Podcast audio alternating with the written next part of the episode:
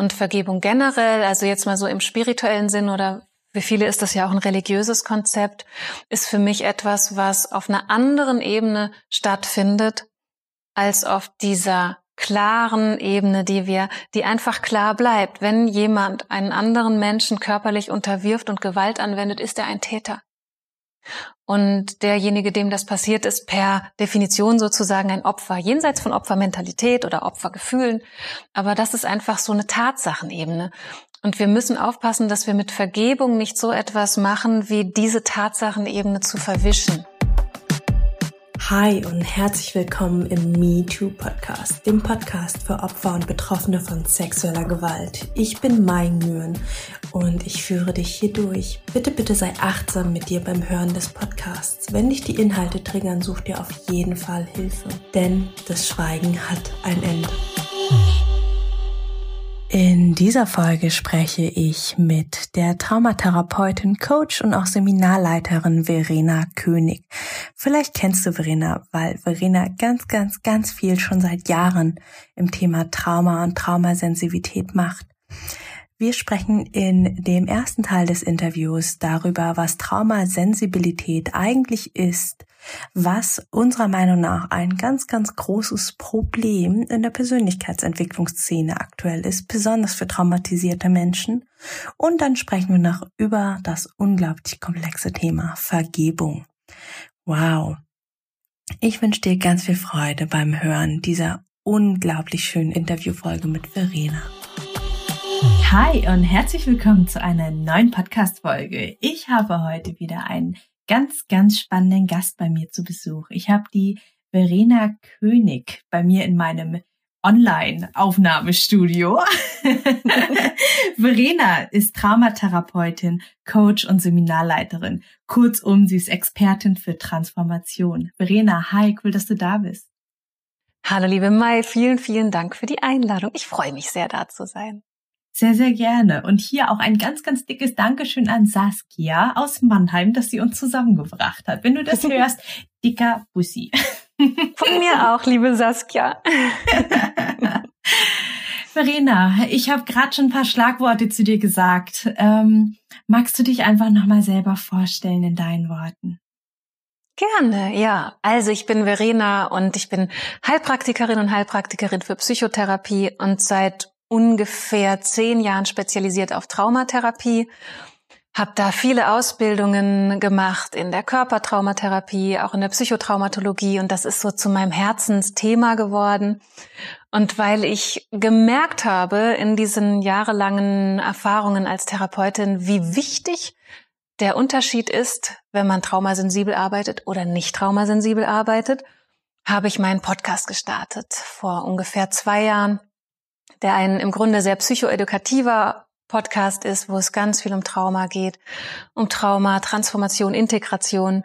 Und ja, das ist so das, was ich mache. Ich arbeite in meiner Praxis täglich mit Klienten und bilde aus und bin sehr glücklich, dass ich tun kann, was ich tue und dankbar dafür, ja, dass so viele Menschen davon profitieren können.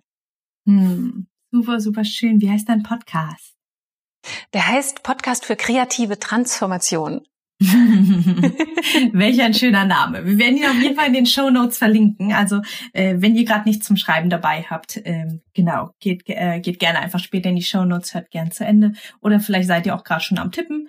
Ich kenne das bei mir auch manchmal, dann äh, bin ich schon mit dem Handy dabei, schon den nächsten Podcast zu suchen, während ich die Folge noch höre. Sehr cool. Und auch ganz grundsätzlich, alles, worüber wir hier reden, wo es irgendwie um Links geht, werdet ihr alles später finden.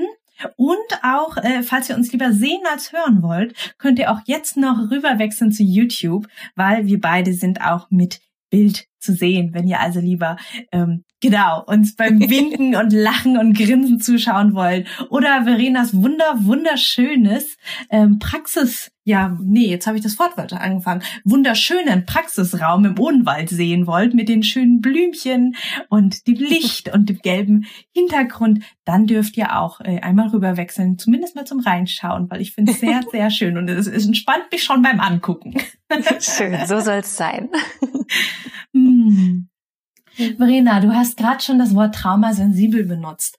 Ähm, was bedeutet für dich Traumasensibilität und ähm, wo, ja, wo ist der Vorteil ähm, oder was ist daran anders, als wenn jemand nicht traumasensibel ist? Hm. Also ich würde sagen, traumasensibel als Begriff beschreibt, dass jemand genug Wissen über Traumadynamiken hat, dass er mit jemandem, der traumatisiert ist, sensibel umgehen kann. Mhm. So würde ich das Wort beschreiben.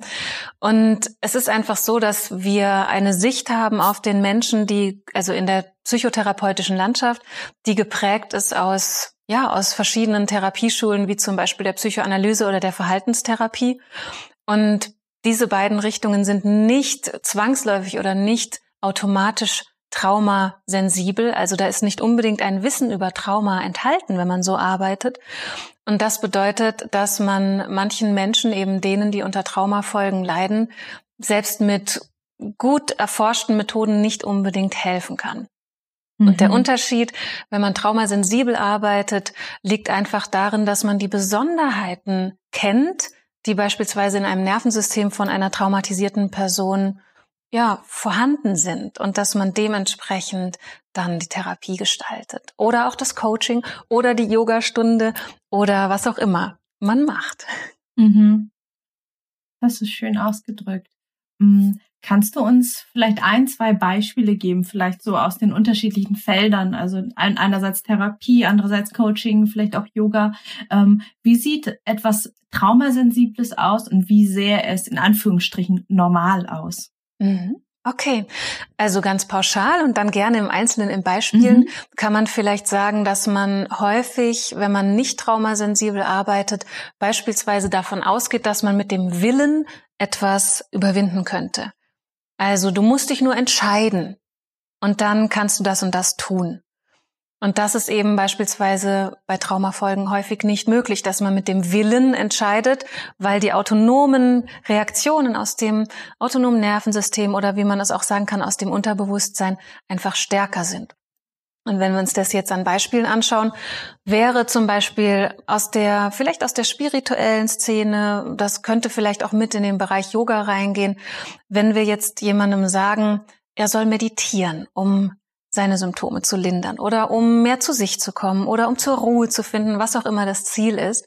Und die Person merkt aber, dass sie beim Meditieren einfach immer nur noch unruhiger wird oder dass sie immer weniger ihren Körper spürt oder dass sie danach einfach gar nicht sich gut fühlt.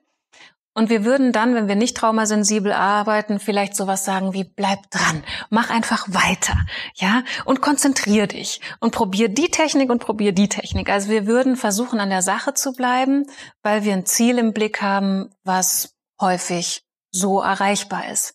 Und wenn wir traumasensibel arbeiten, dann merken wir, okay, diesem Menschen tut es scheinbar nicht gut, sich still hinzusetzen und mit der Aufmerksamkeit nach innen zu gehen, weil da etwas berührt wird, was schwer auszuhalten ist. Und dann würden wir das erforschen. Oder wir würden dann gucken, was für Methoden helfen diesem Menschen mit seiner inneren Welt eher. Ist es vielleicht eher die Bewegung? Oder ist es vielleicht eher das Sprechen? Oder einfach nur mit offenen Augen zu meditieren oder in Bewegung zu meditieren? Das wäre vielleicht ein Beispiel. Mhm. Ja, und in der Therapie ist es im Grunde ähnlich. Wir, wir streben häufig in therapeutischen Prozessen sowas an wie Verhaltensveränderungen. Oder man nennt es auch Musterunterbrechungen und dergleichen und gehen davon aus, wenn wir Dinge anders machen, dann verändert sich auch die Innenwelt. Und das ist für manche Menschen möglich. Zum Beispiel, dass man Gewohnheiten verändert und dadurch Ziele erreicht. Und wenn wir unter Traumafolgen leiden, dann kann es sein, dass wir am Verhalten was verändern können und wir brauchen dazu Kraft und Energie. Aber unsere Innenwelt wird dadurch immer weiter von uns, ja, sozusagen ausgeblendet. Die Teile mhm. unserer Innenwelt, vielleicht innere Anteile oder Emotionen, die dafür verdrängt werden müssen, die leiden dann darunter. Und so entsteht eher eine Spaltung zwischen Verhalten und Empfinden, was dann unterm Strich nicht zu nachhaltigen, wohltuenden Ergebnissen führt. Hm. Ja. Sehr, sehr schöne. Wow. super Beispiel. Das passt auch schon ganz gut. Ich habe ähm, hab mich auch ein bisschen durch deinen Podcast mal durchgewühlt und deinen Blog. Also du hast ja auch zum Podcast, wie auch ich, einen äh, Blog, wo man auch einfach mal ein bisschen lesen und skimmen kann und durchblättern kann. Und da hast du ja auch äh, tatsächlich auch eine Folge dazu gedreht, ähm, dass nicht jede Methode, nicht jedes Werkzeug für jeden Menschen passt und dich ja sogar äh, ganz speziell auf, auf, die Persönlichkeitsentwicklungsszene bezogen. Ne? Oh ja. Mhm. Ähm, Magst du da noch ein bisschen mehr zu erzählen? Was passt ja gerade total gut zum Trau Traumasensiblen? Hm, sehr gerne, ja. Also die Persönlichkeitsentwicklungs Entwicklungsszene oder wie man sie auch nennt, die psychospirituelle Szene, das finde ich auch einen ganz coolen Begriff. Mhm. Ähm, die mhm. ist ja gerade sehr, sehr, ähm, ich würde mal sagen, en vogue oder sie, sie erfährt viel Aufmerksamkeit und ich finde das großartig, weil ich glaube, wir brauchen in unserer Zeit, in, auch in der ganz aktuellen Zeit, dieses Jahr, aber generell in unserer Phase, wo wir als Menschheit gerade drin sind, wir brauchen Selbstreflexion. Wenn wir das hier hinkriegen wollen, irgendwie den Planeten Erde nicht komplett zu ruinieren und uns dabei auszuradieren, dann brauchen wir Selbstreflexion und zwar ehrliche Selbstreflexion. Deswegen finde ich diese, diese ganzen Angebote und Bewegungen im Grunde gut. Aber wir haben nun mal einen großen Teil der Bevölkerung, die ja traumatisiert wurden durch Entwicklungstrauma beispielsweise, also frühkindliche Traumatisierungen. Und Menschen, die derartige Erfahrungen tragen, die kriegen etwas vermittelt in der psychospirituellen Szene, in der Persönlichkeitsentwicklung, was für sie großen Stress bedeutet ganz allgemein gesagt. Und zwar bekommen sie vermittelt, dass sie alles erschaffen können, wenn sie nur wollen. Dass sie die Schöpfer ihres Lebens sind, die Schöpfer ihrer, ihrer Realität sind und dass sie, wenn sie genug äh, positive Ausrichtung haben, alles schaffen können. Und im Großen und Ganzen finde ich das auch richtig.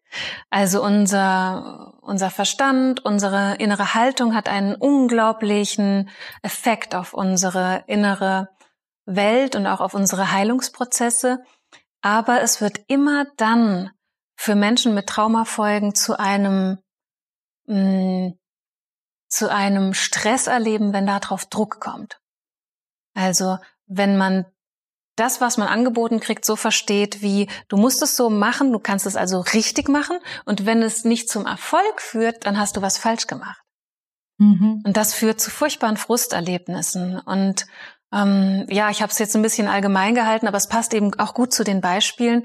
Diese Suggestion, dass wir über unseren Verstand und über unseren Willen alles erreichen können und über unsere Ausrichtung, wie wir gerne leben wollen, das ist für Menschen mit Traumafolgen nicht so einfach. Ja. Und das, das müssen wir uns vielleicht klar machen, warum das nicht so einfach ist, weil äh, Menschen mit Traumafolgen sind ja nicht beschädigt oder, äh, oder irgendwie können nicht äh, glücklich sein oder was in der Art, sondern hier geht es einfach darum, dass wir verstehen müssen, dass bei Menschen, die Traumafolgen tragen, im Innern häufig noch Energie gespeichert ist, vor der man sich sozusagen selbst schützt. Also wenn wir unverarbeitete Traumatisierungen tragen, dann ist in uns jede Menge unverarbeitete ähm, Schockenergie, Angstenergie, Überlebensenergie gespeichert. Und Deswegen funktionieren Menschen mit Traumafolgen ein Stück weit anders, weil sie nicht so einfach mit Emotionen umgehen können, mit starken Emotionen umgehen können und vielleicht auch nicht so einfach, ähm, ja, ich nenne es mal so, sich über ein, ähm, eine Stimmung in einen Gesamtzustand versetzen können. ich hoffe, das, das ist nachvollziehbar. Also ich kann mir, kann mir zwar, kann mich in einen freudigen Zustand versetzen, aber ich fühle in der Tiefe, dass etwas trotzdem achtsam, aufmerksam bleibt, dass etwas trotzdem angespannt bleibt, dass etwas trotzdem nicht in die, in die totale Entspannung findet. Ja, also wir müssen verstehen, dass wir in, auf unserem Heilungsweg alle Anteile mitnehmen müssen, die in uns sind. Und auch die Anteile, die noch furchtbare Gefühle tragen, ganz schwere Körperempfindungen tragen oder Glaubenssätze und Überzeugungen tragen, die sich einfach früher entwickelt haben. Mhm. Und wie siehst du das mit der, ähm, ähm, ich, ich finde den Begriff, den du nennst, so schön, so die psychospirituelle Szene. Es ist, äh, passt gut. Ähm, mhm. Siehst du es denn, oder was, was würdest du empfehlen, ähm, sich da, wenn man betroffen ist von Missbrauch, ja, und das ist ja das, worum mhm. es hier in dem Podcast geht, von sexuellem Missbrauch, mhm. sexualisierter Gewalt, ähm, ist es dann trotzdem gut, ähm, mich weiter mit der psychospirituellen beziehungsweise der Persönlichkeitsentwicklungsszene mich weiter mit auseinanderzusetzen? Oder ist es dann eher ungünstig, weil es äh, mich in, in Dinge schiebt und drängt, äh, die meiner Heilung gar nicht förderlich sind? Mhm. Ich glaube, das würde ich nicht pauschal beantworten wollen, sondern ganz individuell. Also es ist ja nicht so, dass alles überfordernd ist oder alles zu intensiv oder zu krass ist, sondern ich glaube, man kann sich wunderbar weiter auch mit Angeboten aus der Szene mal so genannt beschäftigen, wenn man in der Lage ist, auf sich fein zu achten. Also mhm. wenn man in der Lage ist zu spüren, was Dinge in einem berühren. Und ich glaube, ein gutes Beispiel dafür ist das Thema Vergebung beispielsweise. Ja, mhm. weil wir in der, in dieser psychospirituellen Szene häufig hören, dass wir, wenn wir inneren Frieden haben wollen, nur vergeben müssen. Also dass Vergebungsrituale uns zu innerem Frieden führen. Und das ist, und das werden bestimmt viele Zuhörerinnen oder auch Zuhörer spüren können, ein super komplexes Thema mit der Vergebung. Gerade wenn man wirklich eindeutig Opfer von Gewalt geworden ist oder sexueller Gewalt. Und ähm, das ist zum Beispiel so ein Feld, wo ich sagen würde, da müssen wir auf uns aufpassen wenn wir Gewalterfahrungen gemacht haben mit dem Thema Vergebung beispielsweise, weil Vergebung auf einer Ebene immer etwas Verbindendes hat. Und für manche innere Anteile ist es eine unglaubliche Bedrohung, sich mit einem Täter auf irgendeiner auch nur inneren Ebene wieder zu verbinden.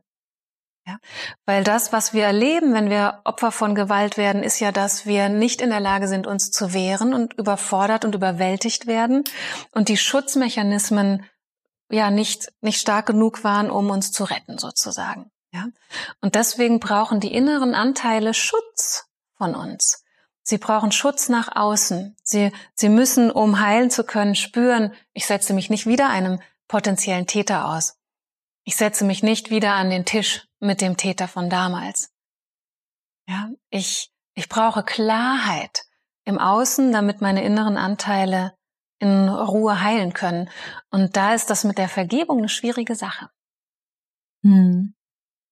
Und wie siehst du es mit der Vergebung ganz grundsätzlich? Ist das möglich? Ist es immer möglich? Wann ist es möglich? Hm. Also ich glaube, es ist dann möglich, wirklich in der Tiefe und auf einer wahrhaftigen Ebene, wenn man so sehr bei sich angekommen ist, dass man sagen kann, ich lasse los. Ja? Also es ist sicher nicht immer möglich. Ich kenne ganz viele Menschen, die, ich nenne es jetzt mal ein bisschen ein bisschen flapsig, aber es ist nicht despektierlich gemeint, die so Pseudo-Vergebung gemacht haben. Das sind die Klientinnen oder Klienten, die zu mir in die Praxis kommen und sagen, ich bin total im Frieden mit meiner Familie. ja, und dann steigen wir in den Prozess ein und es wird deutlich, oh wow, das ist eine gute Strategie, um weiterhin aushalten zu können, was immer noch für ein, ja, einfach gesagt Mist passiert, ja, wo immer noch Übergriffe passieren oder wo einfach immer wieder respektlos ähm, miteinander umgegangen wird, etc. pp. Und ich glaube, wirkliche Vergebung, also dieses Loslassen von einem Gefühl der hm, Täterschaft und Opferschaft ist dann möglich, wenn ich mich selbst heil genug fühle. Aber es ist nicht unbedingt in meiner Sicht ein Schritt zur Heilung. Ja, mhm. das, ich habe darüber auch eine Podcast-Folge gemacht. Vielleicht können wir die auch verlinken mhm. in den Show Notes, weil das, das liegt mir sehr am Herzen, das Thema. Mhm. Und es ist ein komplexes Thema und ich habe es einfach sehr oft erlebt, dass Menschen sich mit einem Vergebungswunsch selbst in die Tasche gelogen haben und dadurch ähm, verletzte Anteile immer wieder ausgeliefert haben. Mhm. Und Vergebung generell, also jetzt mal so im spirituellen Sinn oder für viele ist das ja auch ein religiöses Konzept, ist für mich etwas, was auf einer anderen Ebene stattfindet als auf dieser klaren Ebene, die wir, die einfach klar bleibt. Wenn jemand einen anderen Menschen körperlich unterwirft und Gewalt anwendet, ist er ein Täter. Und derjenige, dem das passiert, ist per Definition sozusagen ein Opfer, jenseits von Opfermentalität oder Opfergefühlen. Aber das ist einfach so eine Tatsachenebene. Und wir müssen aufpassen, dass wir mit Vergebung nicht so etwas machen, wie diese Tatsachenebene zu verwischen. Ja, das, ich denke, das ist dir ja auch ein Anliegen in deiner Arbeit, dass wir mhm. klare Sprache verwenden und dass wir differenzieren, ähm, ja, zwischen diesen, auch, auch im Wording, was ist ein Täter, was ist ein Opfer, was ist Vergebung, was ist sozusagen Reue, Sühne oder Bestrafung, auch im Rechtssystem. Ja. Mhm. Ja, das sind komplexe Themen. Total. Und gleichzeitig finde ich es ganz, ganz schön, da auch mitzubekommen, dass äh, ja, dass es super, super viele Menschen abseits des Mainstreams gibt, ja, wie dich, wie mich und noch so viel mehr andere, die ähm, immer wieder, ja, ich sag mal, nicht müde werden, genau das zu betonen. Ne? Also mhm. das ist, ähm, da, da, da kriege ich auch jedes Mal so einen Hals, wenn ich dann irgendwie höre, ja, äh, äh, entscheide dich aus der Opferrolle auszutreten. Ah, also, voilà, ja. Boah, da weiß ich gar nicht, wo ich anfangen ich. soll, diesen Satz auseinanderzunehmen. Ne? So. Mhm. Ich weiß ja. genau, was du meinst, ja. Und das ist genau, genau diese Dinge meine ich auch, die wir in der, in dieser psychospirituellen Szene häufig finden. Du musst aus der Opferrolle raus und entscheide dich. Solange du noch Opfer bist, wirst du kein glücklicher Mensch oder kannst dich nicht ermächtigen. Und das ist einfach nicht so einfach. Es ist mhm. komplexer.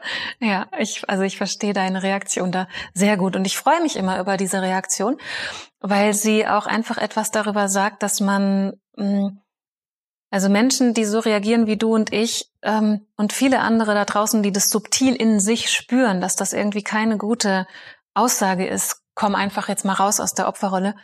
Ähm, man merkt an dieser Reaktion, dass wie wichtig es ist, dass wir achtsam umgehen mit unseren eigenen Empfindungen mhm. und dass wir wahrhaftig umgehen mit unseren eigenen Empfindungen und nicht pauschal drüber gehen und sagen, so, jetzt muss aber mal gut sein, und mhm. äh, jetzt komm mal raus aus der Kiste. genau so ist es. Mm. Und ähm, lass uns mal noch äh, einen Schritt zurückgehen, nochmal ganz, ganz basic, weil ich ich mag einfach de deine Art, wie du die Welt siehst und wie, wie ganz liebevoll und sanft du Dinge erklärst. Und deswegen einfach nochmal ganz basic die Frage äh, für diejenigen, die gerade zuhören. Woran, woran würde jemand, der die zuhört, denn überhaupt erkennen, dass er oder sie traumatisiert ist. Ja, also woran erkenne ich eigentlich, ähm, ich sag mal, unabhängig von, ich hole das ICD-10 raus und mache Häkchen an die Kategorien mhm. und an die Symptome, woran erkenne ich vielleicht einfach in meinem Alltag, in meinem Denken, in meinem Verhalten, dass ich potenziell traumatisiert bin und dass vielleicht äh, nicht alle Anweisungen aus der ähm, Persönlichkeitsentwicklungsszene und auch nicht die klassischen Therapieansätze wie Psychoanalyse, Verhaltenstherapie, ähm, tiefenpsychologische äh, Psychotherapie, dass vielleicht nicht gerade das das ist, was was mir wirklich den den nächsten Schritt zu mir und zur Heilung bringt. Mhm.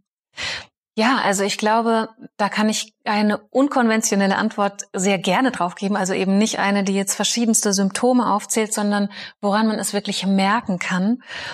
Und zwar beschreiben ganz viele Menschen, die traumatisiert wurden und deswegen an Traumafolgen leiden, dass sie beispielsweise schon viel verstanden haben, dass sie sich schon ganz gut kennen, aber dass sie gewisse Dinge einfach nicht ändern können gewisse Verhaltensmuster, Reaktionsmuster.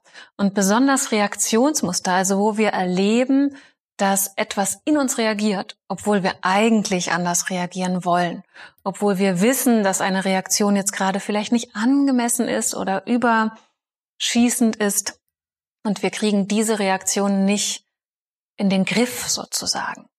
Also immer dann, wenn unser Unterbewusstsein oder unser autonomes Nervensystem stark reagiert und wir uns wundern, warum wir immer noch so reagieren, könnte das ein Hinweis darauf sein, dass unverarbeitete Traumatisierungen im Hintergrund eine Rolle spielen.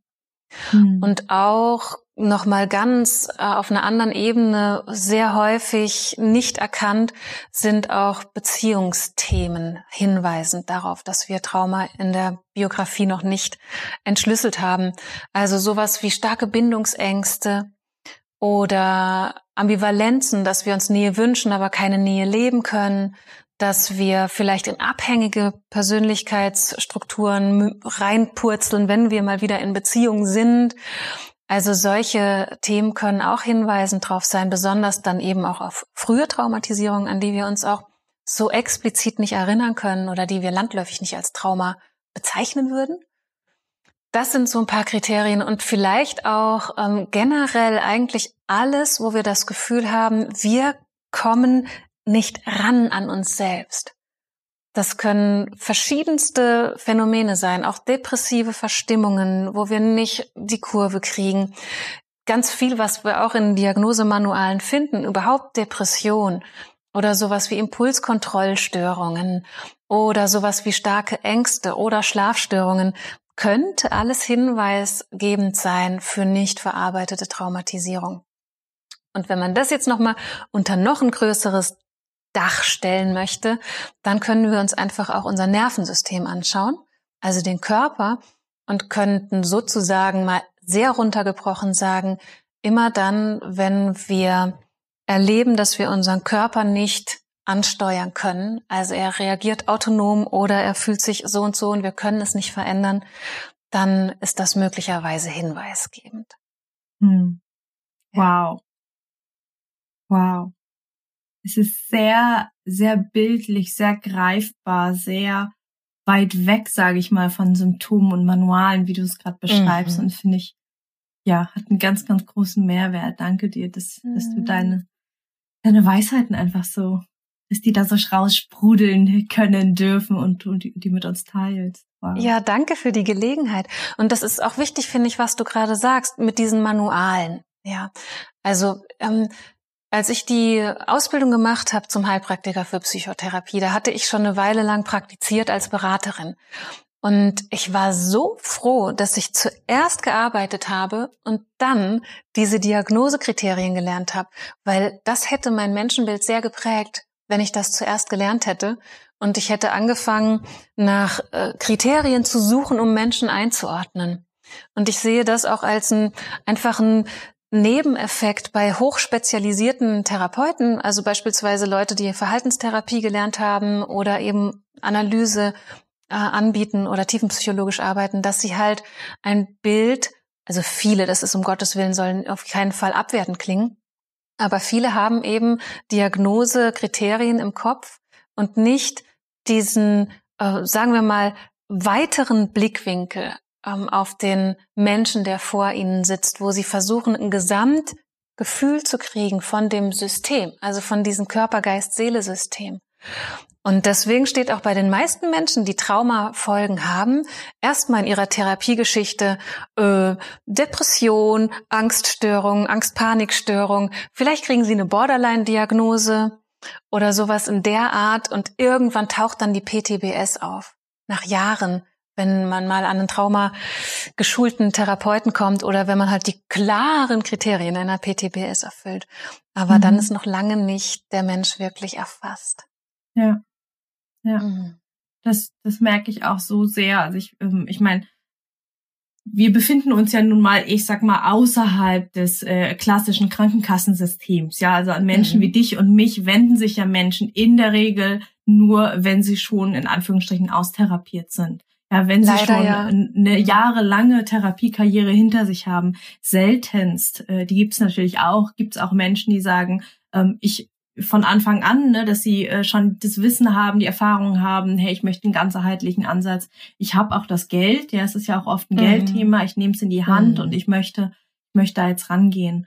Und äh, ich merke das auch so sehr, also man, man spricht ja, ich sag mal, das Wort ist schon allein ein bisschen irre, ne? Also ähm, äh, Patientenkarriere, ne? Also was, was man dann ja. da schon schon hinter sich hat irgendwie an Akten mhm. und schon irgendwie, also ich ich treffe ganz, ganz oft Frauen, die dann bei mir im Erstgespräch landen, die dann, ähm, wo, wo es dann, klar, in der Anamnese, ne, im Erstgespräch geht's ja auch darum, äh, ganz unabhängig vom Stigma, einfach mal ähm, der Sorgfaltspflicht halber zu fragen, mhm. okay, welche Diagnosen hast du denn bisher schon gestellt bekommen? Und dann kommt bam, bam, bam, bam, bam. Mhm. Ne, und dann sitzt du dann auch da und so, wow, Und mhm. ganz zum Schluss hat dann jemand doch mal eine PTBS festgestellt, wo, wo ich dann, also wo ich denke, ich und du, ne, Menschen, die Traumatherapie-Erfahrung haben, die wissen, wie ein Trauma aufgebaut ist, wo, wo das ja alles äh, ganz, ganz laute Warnsignale sind. Ne? Also wenn jemand mhm. wirklich immer wieder äh, Depressionen hat, äh, Borderline ist ja auch ganz klassisch, da sagt man ja auch ganz oft, da liegt mit hoher Wahrscheinlichkeit ein Trauma hinten dran,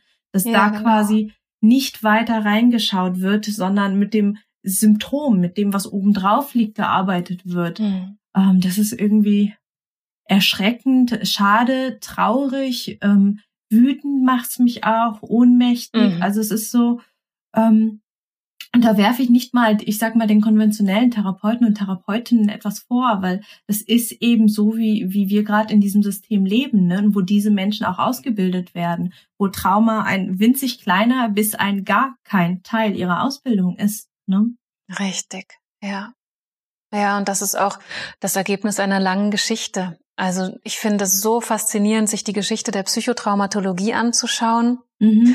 und da auch sehen zu können, dass wir eigentlich schon mal einen guten Anfang hatten in unseren Breiten, als Sigmund Freud damals tatsächlich angefangen hat, über Trauma zu forschen mit anderen anderen Kollegen zu der Zeit und ähm, er mit seiner Theorie, ich weiß nicht, ob du die Geschichte kennst, ich denke, sie ist, sie ist bestimmt sehr interessant.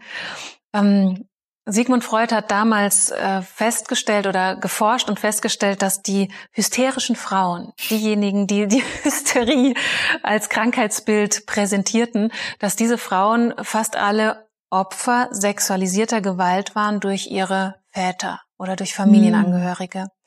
Und er hat einen Zusammenhang hergestellt zwischen diesen sogenannten hysterischen Symptomen und sexuellem Missbrauch, sexueller Gewalt und ging damit an die Öffentlichkeit und wurde, heute würde man sagen, einem Shitstorm ausgesetzt. Wow. Ja, und das war zu einer Zeit, wo er gerade steil bergauf ging in seiner Karriere und Sigmund Freud war selbst traumatisiert, auch wie C.G. Jung. Ähm, beide schwer traumatisiert. Bei C.G. Jung weiß man auch, oder es ist überliefert, dass er sexuell traumatisiert wurde. Und ähm, diesem Shitstorm hat Freud nicht standgehalten und hat zurückgerudert und seine Theorie revidiert und ganz kurz gesagt, hat daraus den Oedipus-Komplex gemacht. Mm. Also die Theorie, dass das Kind mit dem Elternteil Sex möchte. Das müssen wir okay. uns mal anhören, ja. Und ähm, äh, es gibt ein Buch, da ist die Geschichte beschrieben. Vielleicht magst du es auch verlinken. Äh, Narben der Gewalt heißt es. Mhm. Das ist ein altes Buch von äh, Judith Hall heißt sie, glaube ich, aber ich weiß es nicht genau. Auf jeden Fall Narben der Gewalt und sie mhm. hat diese Geschichte von Freud beschrieben. Und der Oedipus-Komplex ist ja, wenn wir uns traumasensibel einen Menschen anschauen und auch Entwicklungspsychologie anschauen und wissen und schauen, was man darüber heute weiß, dann ist es einfach klar, dass das ich sag's mal einfach hier unter uns, Bullshit ist. ja, also dass kein Kind mit seinem Elternteil Sex möchte. Und dass es auch keine Kastrationswünsche gibt bei Kindern und dass es auch keinen Penisneid gibt bei einem Mädchen. also ich muss darüber auch immer wieder lachen, weil mhm. ich finde es phänomenal, wie aus der, aus der kollektiven Wahrnehmung die Ablehnung es war die Ablehnung der Wahrheit, dass sexualisierte Gewalt stattfindet. Diese Front gegen diese Wahrheit hat dazu geführt, dass eine ähm, komplett ins Gegenteil gekehrte Theorie gebaut wurde und die wurde zur Grundlage oder zu einem festen Bestandteil unserer Richtlinientherapie, mhm. der Psychoanalyse. Das ist hochinteressant. Und wenn wir uns das analytische klassische Setting anschauen, wenn wir uns Bilder von damals anschauen, dann liegt eine Dame auf einer Liege und ein männliches Wesen, es gab fast nur männliche Therapeuten zu der Zeit, sitzt hinter dieser Dame. Das ist total cool für ein Opfer von sexueller Gewalt, wenn hinter ihm der Typ sitzt und man liegt auf einer Liege und man soll jetzt erzählen, wie es einem geht. Ich bin mhm. jetzt ein bisschen gehässig, aber es ist einfach so spannend, für, für, damit wir auch verstehen, warum es so lange gedauert hat, bis Trauma in unseren Breiten überhaupt ins Bewusstsein kam. Wir, es war eigentlich ein Pionier unter uns, mhm. der diese, diese, das Verständnis für eine Traumadynamik entwickelt hatte. Dann gab es eine Front dagegen, dann kam ein Weltkrieg dazwischen. Wir wurden zu einem Tätervolk. ja, mhm. wir, wir hatten überhaupt kein Recht, traumatisiert zu sein, weil wir nämlich die, die Bösen waren, jetzt sehr, sehr vereinfacht gesagt, aber einfach für diese große Perspektive. Und erst nachdem durch den Vietnamkrieg in den USA Kriegsveteranen betrachtet wurden, die gesund weggegangen sind und krank zurückgekommen sind, hat sich ein Verständnis für Schocktrauma entwickelt. Das war der Anfang, das war in den 60er Jahren. Das ist, das ist ein Klacks ähm, äh, von Zeitraum, den das jetzt erst hier stattfindet. Hm. Und insofern, also ich bin auch wahnsinnig ungeduldig, weil es geht mir nicht schnell genug.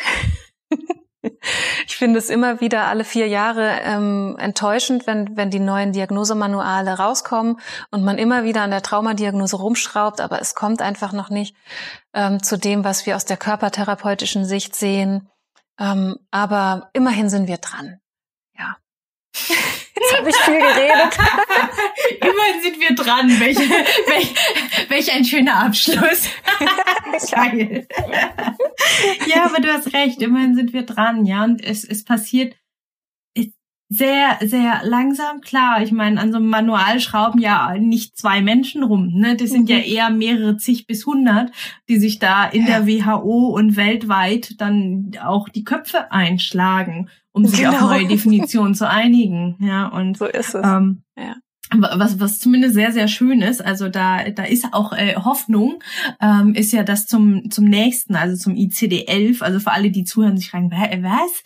Ähm, das sind diese netten Bücher, in, dem, in denen alle ähm, körperlichen und psychischen Krankheiten drinstehen mit Definition und mit Symptomen und wenn euer Arzt alles abhaken kann oder einen bestimmten Teil, dann bekommt ihr bestimmte Diagnosen gestellt. Und das aktuelle ist eben das Zehner, deswegen nennt man es einfach ganz knapp das ICD-10, International Classification of Diseases. Und äh, in zwei Jahren, glaube ich, zwei Jahren circa, äh, kommt dann das Elver raus. Und in dem Elver zum Beispiel ist zumindest bei der posttraumatischen Belastungsstörung das ähm, sogenannte, also aktuell ist es das sogenannte objektive Kriterium. Ja, also mhm. das dein Trauma, das, was du erlebt hast, auch objektiv. Das heißt, dass man von außen drauf schaut und jeder andere auch sagen würde, oh, das ist aber schlimm, ja, oh, da hätte ich aber auch, ja, dann wäre ich auch krank. Ähm, mhm. Bis dieses Kriterium zumindest rausgenommen wird. Also das ja. ist jetzt schon ja. veröffentlicht äh, als Info, dass äh, zukünftig auch Dinge, die subjektiv traumatisierend sind, die nur ich als Mensch schlimm finde und jemand anders sagt, ach Quatsch, doch nicht so wild, dass zumindest mhm ähm, ja, da mehr, ich sag mal, Menschlichkeit und auch hier wieder Traumasensibilität reinkommt. Weil ja. es hat ja auch, da sind wir auch wieder bei dem Wort Entwicklungsstörung oder Entwicklungs, ähm, Trauma, was wir ja vorhin kurz angerissen hatten. Ähm, es geht ja nicht nur darum, dass jemand anders draufschaut und sagt, oh ja, für mich wäre das jetzt nicht so wild, mhm. sondern wenn Dinge zu früh passieren, ja, wenn, wenn etwas einfach zu früh in meiner Entwicklung passiert, dann ist es, kann es ein Trauma sein, äh, zwei Jahre später hätte es mich wahrscheinlich nicht mal mehr gejuckt, wenn ich die Ressourcen mhm. gehabt hätte, wenn ich als Mensch so weit gewesen wäre. Wenn ich einen Übergriff mit vier erlebe, äh, kann ich damit anders umgehen, als wenn ich einen Übergriff mit 17 erlebe. Ja, also äh, mhm. äh, einfach Altersunterschiede, einfach ähm, anderer State, andere, andere, ja, komplett anderer Mensch teilweise, kann man ja auch sagen. Kann man Daher, sagen, genau. Genau. Also da ist ganz, mhm. ganz viel in Bewegung, auch wenn es für uns zu langsam geht. Genau, aber wir sind dran. Wow, das war der erste Teil des Interviews mit Verena König. Ich bin unglaublich fasziniert von ihr, der Art, wie sie Dinge ausdrücken kann und ja auch die diese dieses ganz ganz liebevolle, was was bei ihr immer mitschwingt. Ich hoffe, du hast ganz viel für dich mitnehmen können. Im zweiten Teil des Interviews sprechen wir über posttraumatisches Wachstum, über das Nervensystem, über ihr steckengebliebene Energie im Körper und auch ganz grundsätzlich darüber, wie Traumatherapie eigentlich entstanden ist. Also, wenn du wieder dabei mal sein magst, schalt gerne in zwei Tagen zum zweiten Teil wieder ein. Und wenn du meine Arbeit gut findest, wenn du mich und meine Arbeit unterstützen magst, freue ich mich total, wenn du mich zu einem virtuellen Kaffee einlädst, Schrägstrich, etwas in meine virtuelle Kaffeekasse hineinwirfst. Den Link findest du in den Show Notes. Ich danke dir und wünsche dir alles, alles Liebe. Bis zur nächsten Folge. Deine Mai. Ciao.